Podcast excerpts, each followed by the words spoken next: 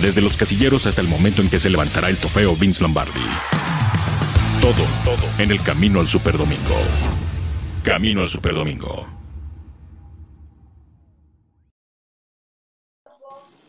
¿Qué tal amigos? Bienvenidos a Noche de Yardas para cerrar la jornada dominical de la semana 4 de la NFL y bueno, acaba de terminar el encuentro entre las Águilas de Filadelfia y los San Francisco 49ers. Para muchos, sorpresa el triunfo de las Águilas de Filadelfia, pero saludo a Mayra Gómez que está ya en Santa Clara, California. May, ¿cómo estuvo el partido?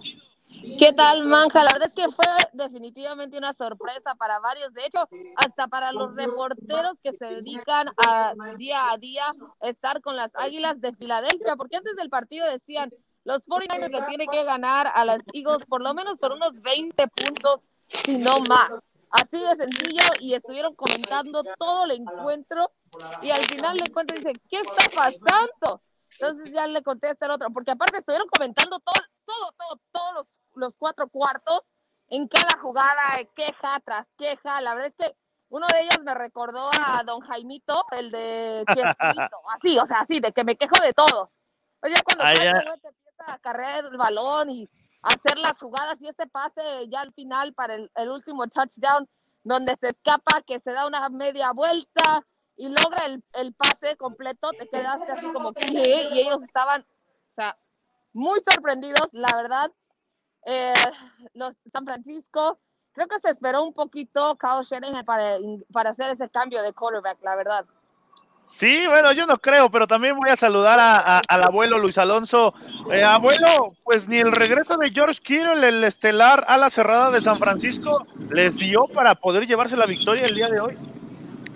Pues no, porque tuvieron al enemigo en casa, ¿no? El, el coreback Nick Mullens, que cuando parecía que podían remontar, ¿no? Eh, le entrega un balón a modo terriblemente a un defensivo en las manos, se lo puso en los números y pues ni modo, eh, tendrán que, increíblemente, Filadelfia es líder de la división este de la conferencia nacional con un triunfo, dos derrotas y un empate. Así está la división, esta división que parece que nadie quiere división. ganar. La peor división, sin duda, y para todos los aficionados de Filadelfia deben estar felices. Y fíjate, desde Paraguay, William Desbars nos dice, Fly, Eagles, Fly, ganaron sus águilas de Filadelfia y se colocan como líderes divisionales, increíblemente con una victoria, un empate y dos derrotas. ¿Eso qué parece? ¿Qué parece eso? Oye, pero May, eh, ¿cómo, ¿Cómo fue la reacción después de que Mullens no tuvo un gran juego? Entra CJ Betar y entra con mucho ritmo. Parecía que, que- que estábamos viendo a no sé quién. No, sí, fíjate que la verdad lo de Mullens, pues sorpresivo porque iba muy bien. Bueno, no tan bien, ¿verdad? Yo estoy tratando de ser amable con él. Sí, eres muy buena onda. Sí, es que la verdad pensé que iba a ser mucho mejor. Yo de- ya de hecho ya estaba por ahí tuiteando que Carson Wentz era el peor quarterback. Estaba ya entrando al último cuarto. e Iba a ser el peor hasta el momento de esta semana, tanto en los pases. Y terminó ya casi en el 15, como el 15 mejor de esta semana. Entonces, cuando entra CJ, pues todos los reporteros dicen, ¿qué? ¿Ese- ¿Y este de dónde salió? Y parecía que le iba a alcanzar a San Francisco, pero pues no. Su última, su última posesión, bueno, penúltima posesión, fue más de tres minutos para 75 yardas. Y justo al inicio hacen un castigo y lo retrasan otros cinco yardas. Tenían casi, casi 93 yardas para el touchdown. Entonces, en un minuto 20, la verdad es que También- muy poco tiempo. También ahora era parte, abuelo May, era parte de la estrategia defensiva de las Águilas de Filadelfia de Jim Schwartz, que nos avancen, eh, que nos avancen, que recorran todo el campo, que se acabe el tiempo y no importa, ¿no? El tiempo es nuestro aliado en estos momentos, al final le funciona a Filadelfia y se llevan el triunfo. Sí, cambiaron yardas por tiempo también, ¿no? Está, de, estar, dejar que consumiera un poco el reloj, pero bien, digo, finalmente le funciona al equipo de Filadelfia y sale con ese triunfo muy importante en una visita a este estadio allá en Santa Clara. Ahora, déjenme les presumo, yo en mis picks fui con Filadelfia y lo comentaba eh, hoy en la transmisión que tuvimos a través del Octava Sports. yo, por más que odio a Filadelfia, porque es una realidad, es un equipo que odio por cuestiones naturales, pero a mí se me hacía increíble o se me hace increíble ver a un equipo como Filadelfia sin ganar. Eh, irse 0-4 es un equipo bien entrenado, es un equipo con talento. Sí, le han mermado las lesiones, le han pegado, pero un equipo como Filadelfia sin victoria, a mí se me hacía muy extraño verlo. Por eso mi pick era con, con ellos, porque, porque además San Francisco no está en su mejor momento. San Francisco no es el equipo que llegó la temporada pasada al Super Bowl, Mike. No, para nada. O sea, vamos, tuvieron demasiadas bajas, ya estamos en la semana 4 por fin regresó Givo. Oye, no sé por qué quiero, quiero de regreso a, Sanders, ¿eh? Yo estoy, yo estoy cerca con Con Emmanuel Sanders, lo extrañas por allá. Por ahí tuvo unas dos, tres recepciones, pero la verdad es que le hizo falta muchísimo su quarterback. Mucha gente critica a Garoppolo y dice, no, es que ya no es un quarterback elite, que esto, que aquello. Pero vamos, es un quarterback consistente que hace sus pases. Lo primero que juegue. Pues sí, porque está lesionado del tobillo, tampoco manja, relájate. Pero mira, la verdad es que no es el equipo que llegó al Super Bowl, no es la defensiva que llegó al Super Bowl y tampoco la ofensiva. Entonces, vaya que hoy y sí quedó a deber aún así, aún así, fíjate que no los hacía porque por otra parte los Eagles también venían muy lesionados, muy golpeados y no pensaba yo que iban a poder sacarla, pero creo que Carson Wentz mostró algo algo de lo que era aquel en el 2017 cuando casi casi decían que hasta MVP podía ser. Sí, técnicamente no, no fue un buen partido y, y sí ya lo mencionas, eh, son dos de los equipos más afectados por las lesiones, abuelo, porque Filadelfia y San Francisco realmente no tienen talento ya en sus filas. Eh, George Kittle, por un lado, pues, obviamente salen estrellas porque todos los jugadores de NFL tienen las cualidades para estar en un roster, pero no son las superestrellas. Carson Wentz de un lado y párale de contar. Y del otro, George Kittle y párale de contar. Sí, correcto. La verdad es que los nombres eh, no son los, más rimbombantes, pero hay que echar mano de quien caiga. La verdad es que en, esta situación, con una temporada como la que estamos viviendo, en la que además eh, tuvimos algunas amenazas en la cuestión del COVID, eh, hay que estar muy pendientes de la investigación que hay en Tennessee, porque es un equipo que está muy afectado por los contagios. Ya van 20 integrantes de, de este de este equipo. Bueno, aquí lo que ha pasado con San Francisco y con Filadelfia han sido las lesiones. Eh, inclusive, eh, hablando de las Águilas de Filadelfia, tuvieron a un liniero ofensivo titular, ¿no? Y Lane Johnson estuvo entrando y saliendo. De ahí en fuera, eh, igual en los receptores, o sea, se hablaba un poco del tema de a quién le iba a lanzar Carson Wentz. Su, su receptor más experimentado tiene 10 juegos en la NFL. Y estamos hablando de un jugador que está siendo convertido de haber sido coreback, ahora Ward es el que más o menos es el que tenía más experiencia. Y aún así, esos partidos hay que ganarlos. Ya lo decía Mayra, eh, Carson Wentz eh, se repone porque sufrió un pase interceptado y termina con números pues muy discretos, pero que le sirven para sacar la victoria. 18 eh, pases completos de 28 intentos, 193 yardas, nada espectacular, un touchdown y una intercepción, pero le basta para tener este triunfo que coloca a su equipo en el, la cabeza de la división este de la conferencia nacional. Sí, pero todas las jugadas o la mayoría de las jugadas de parte de, Filadelfia eh, no eran limpias, o todas las jugadas eran como accidentadas, se veía un Carson Wentz que corría por su vida, se quitaba la presión, eh, o sea, ninguna jugada salió así tal cual la pintas en el pizarrón. Hoy fue una tarde complicada para ambos equipos. No, fue una tarde muy rara, aparte que de eso, o sea, de por sí ya un, un partido sin afición es algo raro. Ahora estamos hablando de un domingo por la noche, prime time, y vean nada más, o sea, quiero que vean, si es que pueden ver, la gente que hay aquí. O sea, nadie, algunos reporteros. Es que ya les dio frío, ya se fueron. No, pero fíjense, aquí está. Ahora, esto sí lo quiero mostrar. Miren, ya están limpiando el césped. Ve nada más, por, por eso Kyle Shanahan se queja del pasto artificial, porque aquí en Levi acaban de terminar y vean, ya están limpiando el, césped, ya lo están acomodando, arreglando todos esos pedazos de, pasto que avientan los jugadores en esas jugadas de las que estás hablando, Manja. Entonces, así las cosas por acá. Que por cierto, también está el mensaje a la afición que dice que los extrañan. Y sí, sí se extrañan ya. Pero ya nadie lo puede leer porque ya no hay nadie. ¿No? no, abuelo, ¿a quién, va a leer ese letrero de que los extrañan si ya no hay nadie? Pues todo, todo todos aquellos que siguen aquí Noche de Yardas, que, les, que reciban el mensaje que son extrañados. Y mira, eh, hoy, hoy salieron con la derrota, ni modo. Sí, ni modo. Oye, hay una jugada polémica en el touchdown de McKinnon eh, respecto al uso del casco. ¿No? Y terrible, parece, terrible. que, la, parece que la regla solo se aplica a los pobres a los defensivos que ya, no saben, ya no saben cómo llegar a taclear porque si meten el casco les van a marcar castigo. Pero hoy McKinnon se le deja ir con el casco eh, por delante al, profundo de Filadelfia, lo mete a la anotación, le da un cascazo y no pasa nada. No marcaron nada. Ah, tal vez venga la multa en la semana, como acostumbra la NFL, pero el arbitraje, ¿qué pasa?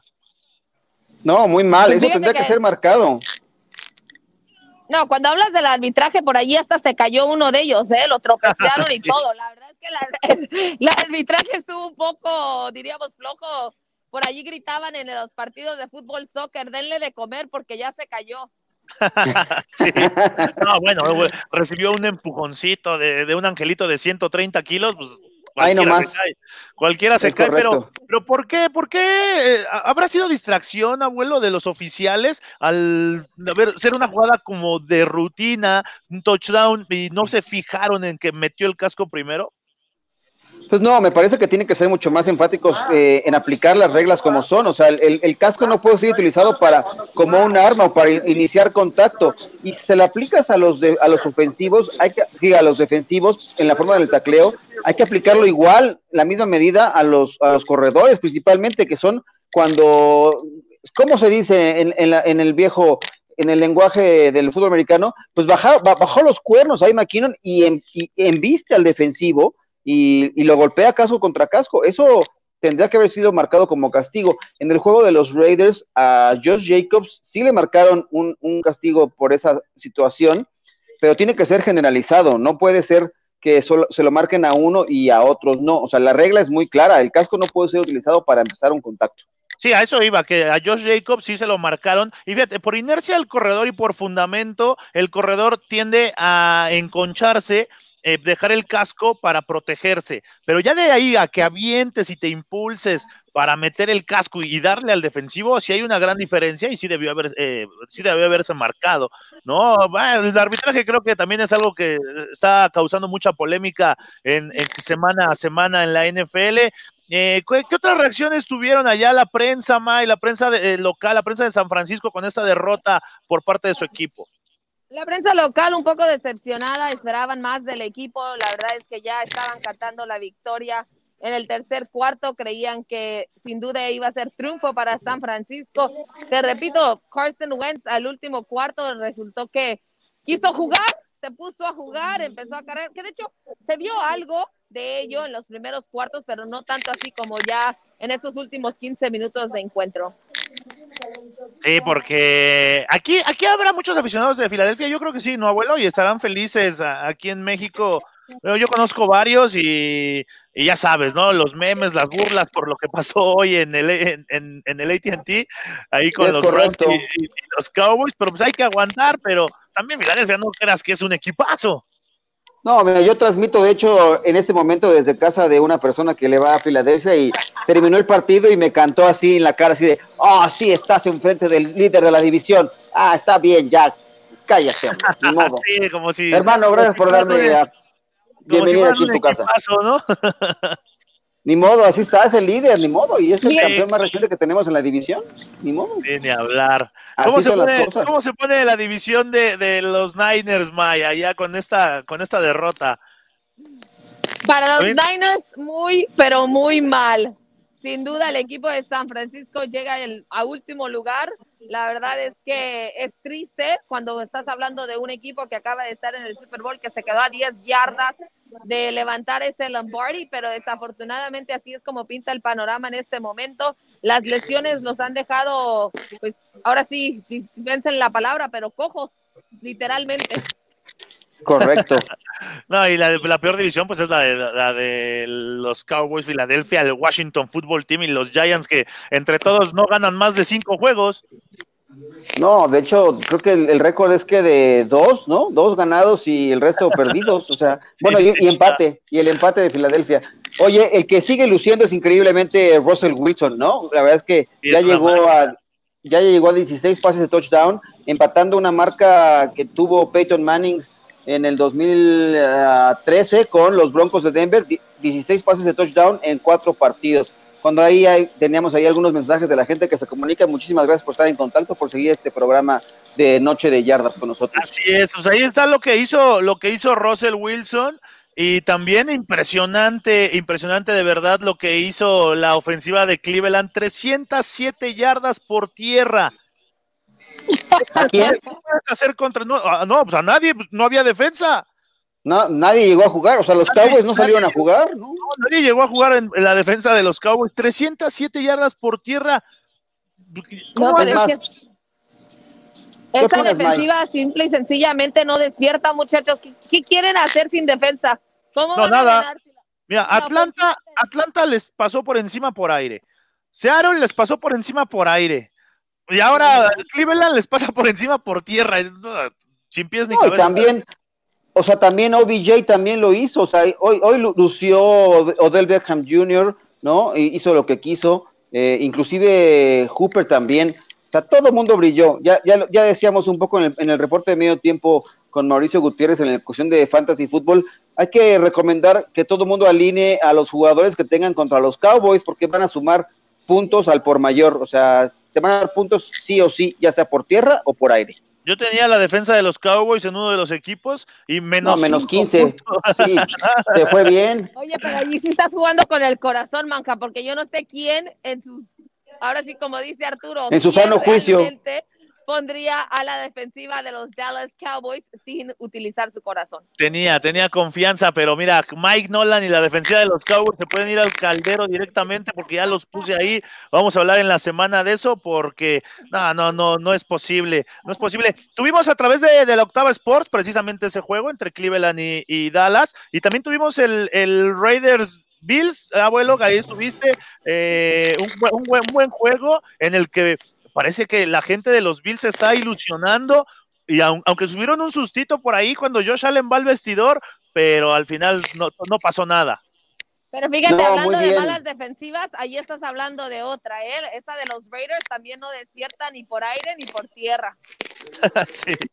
No, la verdad es que es un equipo muy poderoso el de los Bills, hay que, hay que decirlo. Eh, no, no, tiene la defensa dominante de la temporada pasada, pero Josh Allen está también en el gran nivel fue jugador ofensivo del mes en la conferencia nacional y ahora lanzó para 288 yardas eh, y dos pases de touchdown. Se quedó muy cerca de extender una racha de más de 300 yardas y dos touchdowns. Andaba persiguiendo a Steve Young y también a Peyton Manning, que ellos hicieron en su momento eh, seis partidos eh, consecutivos de Young y cuatro por parte, digo cinco por parte de Peyton Manning. La racha de Josh Allen se quedó en tres se quedó a escasas 12 yardas de las 300 por la vía aérea, pero está siendo dominante este equipo de los Bills de Buffalo que eh, sigue con paso perfecto con el triunfo de 30-23 sobre los Raiders de Las Vegas, a quienes le cortaron una racha de cinco triunfos consecutivos frente a los Bills jugando en casa, ¿no? yo, no tuve, yo no tuve la oportunidad de ver ese juego, estaba viajando de Ciudad de México acá a Toluca, pero pues por lo que los venía escuchando y todo, pues un equipo de los Bills poderoso y un equipo de los Raiders que eh, se queda como la sensación de que pueden dar más, pero no lo hacen. ¿No? Entonces, ¿qué se siente, May, tú que eres eh, aficionada al equipo ahora de Las Vegas, eh, que, que, parece que tienen para dar más, parece que pueden hacerlo, pero no sueltan, no quitan el freno de mano estos Raiders? Pues mira, yo te aclaro, Manca, que yo soy aficionada de 32 equipos. es correcto. El último juego que acabamos de ver, la verdad. Sí, del que gane. No, este, este, este del domingo, este entre las Águilas y los San Francisco 49ers, gracias, gracias al equipo de comunicaciones que nos dieron palomitas y nieve y nos tienen llenos de golosinas. El, ¡Qué consentida! la prensa, porque la verdad es que sí estaba como, ¡ay, a ver a qué hora! Pero ese último cuarto ya salió, bueno, cuando hablamos del equipo de los Raiders, desafortunadamente, pues duele ver a un equipo que mostró tanto en este lunes por la noche ante los Saints, que la ofensiva que Derek Carr tuvo, vamos, los 11 pases, 12 pases con Waller. Después, Josh Jacobs, aunque no fue su mejor partido, mostró señales. Han estado también un poco golpeados, entonces creo que por allí es otra de las cosas. Sabemos que las lesiones no son excusas, que siempre tiene que ser esa mentalidad del que sigue, pero creo que en este momento no tienen a alguien que pueda utilizar, vamos, incógnito se lesionó, luego por ahí tuvieron, creo que el, uno de, de sus Titans también estaba lesionado, ¿no? Creo que fue lo que salió no, pues, durante el partido. Nomás no pudieron contar con eh, Rocks y con Edwards, los, los receptores novatos. Hoy tuvo que lucir Nelson Aguilar, este, y Darren Waller. Eh, Hunter Renfro por ahí también tuvo algunas recepciones, pero las armas están limitadas para Derek Carr, que se convirtió así en el líder en pases de touchdown, empatando a Ken Stabler con 150 ya en, en su carrera.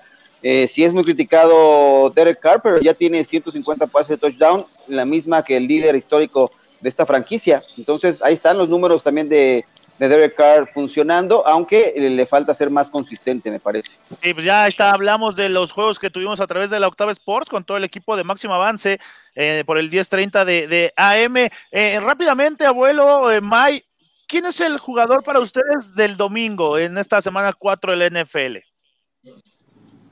Para mí, simple y sencillamente, Joe Mixon, despertando eh, con la ofensiva de los Bengals, el primer triunfo para Joe Burrow en la NFL y viene de la mano del corredor, quien tuvo tres touchdowns combinados en este partido. Se le había criticado mucho desde el punto de vista fantasy porque seguramente fue reclutado en primera ronda, eh, en mediados de primera ronda, según muchas recomendaciones, eh, sobre todo del equipo de fantasy al máximo y hoy despertó y hay gente que tristemente lo dejó en la banca porque no había respondido y bueno, hoy sus 42 puntos eh, desde el punto de vista fantasy despertaron y con esto también le da el primer triunfo a Joe Burrow en su carrera como profesional en la NFL, ya había empatado y ahora ya ganaron. Fíjate que yo tengo a Joe Mixon y por desde la temporada pasada eh, también lo seleccioné, lo seleccioné en primera ronda en uno de los equipos y yo confío en él porque es un jugador que da puntos y, en un equipo como Cincinnati donde antes de Joe Burrow no había nadie más que Joe Mixon, pues era, era garantía de puntos. May, tu jugador del domingo, ¿tú por quién te inclinas? De manga que yo no he tenido la oportunidad de ver la mayoría de los partidos, entonces voy a reservar esta respuesta hasta el día de mañana en camino al Super Domingo cuando vayamos a repasar un poquito más de todos los partidos y ya entonces les tendré la respuesta del jugador bueno, mi jugador para el domingo. Creo que en este momento todavía no llego a ese punto. A mí también me gusta lo que hizo lo que hizo Joe Mixon el día de hoy, pero también lo que hizo Tom Brady. Tom Brady a sus 43 años hoy remontó el juego ante los Chargers, 369 yardas, 5 pases de touchdown. Impresionante lo que hace Brady. Me quedo con él para este el jugador del día domingo. ¿Qué opinan de la de Brady? No, pues Brady tiene la magia y sigue teniendo ahí. La verdad es que remontarle, digo, son los Chargers que ya hemos hablado mucho de ellos, de que siempre encuentran el modo de, de perder de alguna manera, pero eh, incluso, a mí lo que me sorprende mucho es la diferencia de edades entre los quarterbacks titulares hoy en ese partido. Más de 20 años de diferencia entre Tom Brady y Justin Herbert. Entonces, eh, se, se, impuso la veteranía, eh, tirando un poco de polilla y bien, la verdad es que los números de Tom Brady fueron 369 yardas, 5 pases de touchdown y una intercepción. Eh, impresionante lo que sigue haciendo eh, Tom Brady con Mike Evans, que llegó a estar lesionado, no pudo contar con Chris Godwin. Entonces va encontrando la forma de seguir resolviendo los partidos y obteniendo victorias Tom Brady en la NFL. Así es, bueno, pues ya rápidamente nos quedan dos juegos para el Monday Night, eh, dos juegos para cerrar la semana 4. Recordemos que el Steelers Titans se puso a la semana 7. Para mañana tenemos New England contra Kansas City, New England sin Cam Newton y tenemos eh, Atlanta contra Green Bay. Rápidamente, pica abuelo para los juegos de mañana. Yo me quedo con Kansas City y con Green Bay. Creo que no hay forma eh, que saquen la victoria los, los Patriots con, sin Cam Newton y del otro lado, pues simple y sencillamente Atlanta eh, pues no va a tener la oportunidad de perder la ventaja porque creo que no la va a tener y va a dominar el equipo de los Packers. Mike, tus picks para los juegos de mañana. ¿Aló? Tus picks para los juegos de mañana. Ah, o sea, los juegos de mañana. ¿Hay alguien más para mañana? sí. ¿Hay alguien más para mañana? Eh, Aaron Rodgers. ¿Quién? A-Road. A-Rod, A-Rod, mm, ya saben cómo siento de A-Rod, pero la verdad es que los Packers y Mahomes. Sí, pues yo, yo, tenía, yo, yo, tenía en mis picks, tenía New England, pero ya sin Cam Newton creo que va a ser muy complicado. Y de Atlanta Green Bay, me inclino por Green Bay, aunque no descarto por ahí una sorpresa de Atlanta con esa gran ofensiva. Pues abuelo May, nos vamos en Noche de Yardas después de este. Espérate, antes de que te vayas, ¿cuál sorpresa de Atlanta le puedes esperar? Bueno, a este punto? yo creo, yo no la descarto, ahí con esa ofensiva, yo no la descarto. Yo, nos va, yo creo que sí, nos puede sorprender que no van a tener la ventaja para perderla. Entonces, esa va a ser la sorpresa. Así es, bueno, pues después del Sunday night de una gran jornada dominical, vámonos, abuelo, nos vamos. Muchas gracias, Mayra. Ya vete a tapar, qué elegante. La verdad es que eh, me, me, da muchísimo gusto eh, la entrevista que te hicieron. Eh, estoy orgulloso de poder compartir contigo estos espacios porque eh, pues estás dando también muchos motivos de qué hablar con esta cobertura y con esta apertura que tiene también eh, el espacio que dé el eh, reconocimiento a ti, a tu trayectoria. Adelante y un fuerte abrazo hasta allá.